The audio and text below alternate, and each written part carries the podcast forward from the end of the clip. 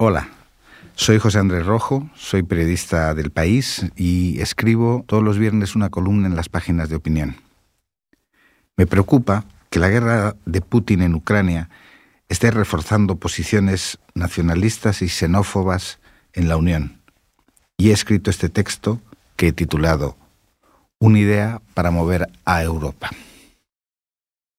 En Eslovaquia, el partido que ha obtenido más votos en las elecciones parlamentarias del domingo es una fuerza nacionalista, xenófoba, que simpatiza con Putin.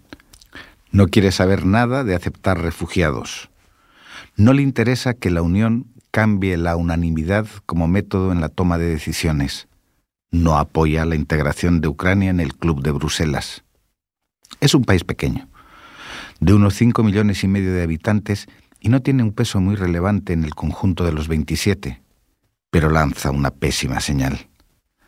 Víctor Orbán, el primer ministro de Hungría, ha celebrado la victoria de Robert Fico al frente del SMER SD, es decir, de Dirección Socialdemócrata Eslovaca, y ha dicho que siempre es bueno trabajar con un patriota.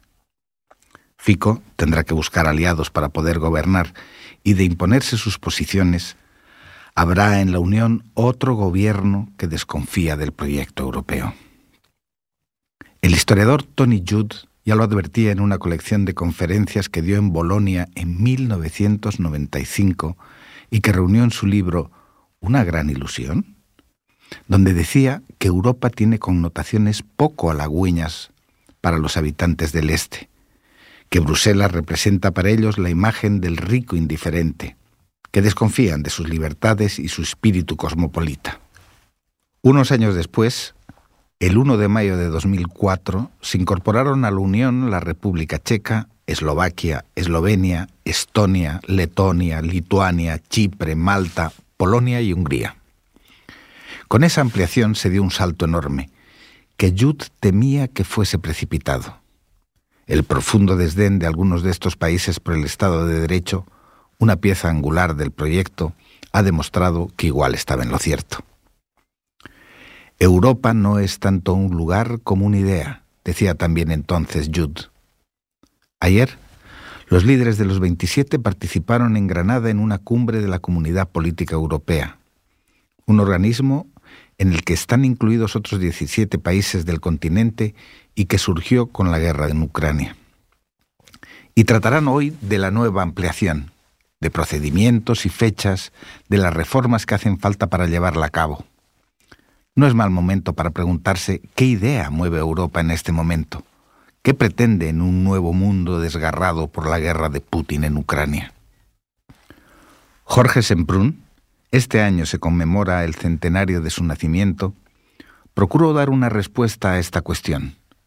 Lo hizo cuando la Unión Soviética se había ido a pique las coordenadas que marcaron el siglo XX se diluyeron hasta quedar en nada y los que habían creído en el comunismo como un proyecto liberador constataban su radical fracaso y buscaban otros caminos para seguir combatiendo por un mundo mejor.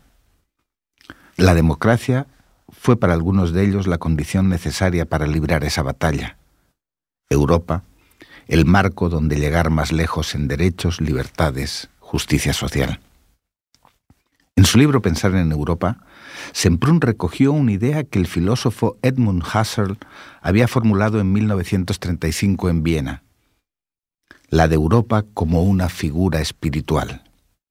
Se trataba de conseguir la unidad en la diversidad y armar un artefacto en el que se afirmarían, en vez de dislocarse o difuminarse, las identidades regionales y locales. Para Semprún, ese era el proyecto más consecuente y más movilizador para la izquierda europea. ¿Pura palabrería? Quizá, pero sin palabras y sin ideas, Europa está muerta.